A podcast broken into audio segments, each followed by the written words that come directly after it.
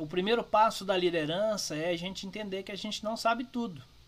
E por mais que eu tenha passado por questões muito práticas na liderança corporativa e tenha passado por questões muito práticas na liderança de vida e ter estudado bastante sobre liderança, a gente nunca sabe tudo.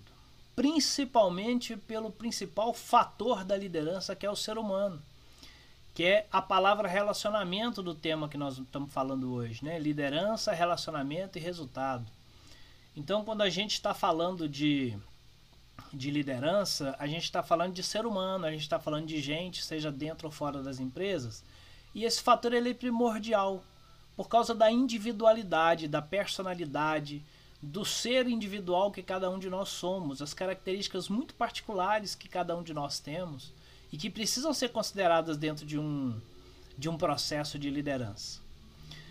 Senão a gente não consegue liderar de verdade.